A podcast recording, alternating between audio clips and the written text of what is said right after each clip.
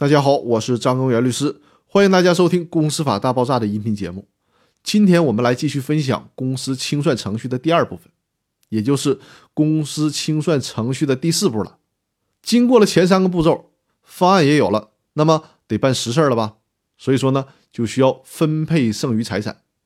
公司法第一百八十六条规定了分配公司剩余财产的顺序，这个顺序就是：第一个，支付清算费用；第二个。职工的工资，第三个社会保险费用和法定补偿金，第四个缴纳所欠税款，第五个清偿公司债务后，如果还有剩余，那么有限责任公司按照股东的出资比例进行分配，股份有限公司按照股东持有的股份比例分配。以上的这个顺序就体现了对劳动者的保护。我们再来看第五步，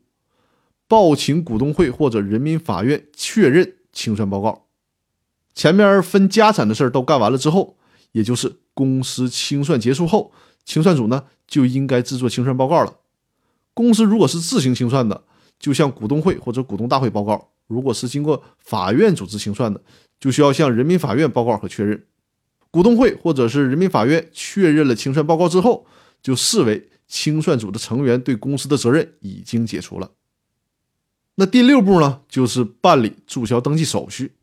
其实这就相当于人的死亡证明了。公司的清算报告需要经过股东会或者是法院确认之后，把这些材料和情况报送给公司登记机关，申请注销公司登记，并且公告公司终止。具体来说，公司清算组应当自清算结束之日起三十日内向原公司登记机关申请注销登记。在公司申请注销登记的时候，还需要提供一些文件。我归纳一下，应当提交如下的这些文件：第一个，公司清算组负责人签署的注销登记申请书；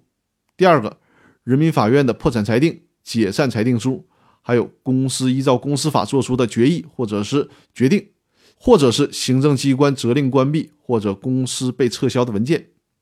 第三个，股东会、股东大会、一人有限责任公司的股东、外商投资的公司董事会或者是人民法院。公司批准机关备案确认的清算报告，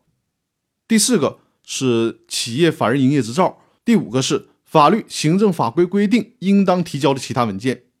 国有独资公司申请注销登记，还应当提交国有资产监督管理机构的决定，其中国务院确定的重要的国有独资公司，还应当提交本级人民政府的批准文件。最后要说的一点是清算时限的问题。这主要是指由法院组织清算的时限。人民法院组织清算的时间是有要求的。最高人民法院在《公司法司法解释二》第十六条当中规定，人民法院组织清算的清算组应当自成立之日起六个月内清算完毕。因特殊情况无法在六个月内完成清算的，清算组应当向人民法院申请延长。那今天的音频分享就到这里。在这里啊，我需要和大家先请个假。请两周的假，因为恰好就要到农历新年了。我利用这段时间，一直到三月一号暂停《公司法大爆炸》音频节目的更新。这两周时间我用来干嘛呢？用来办一件非常重要的事儿。因为之前我也和大家说过，我一直在准备《公司法大爆炸》的视频精品课，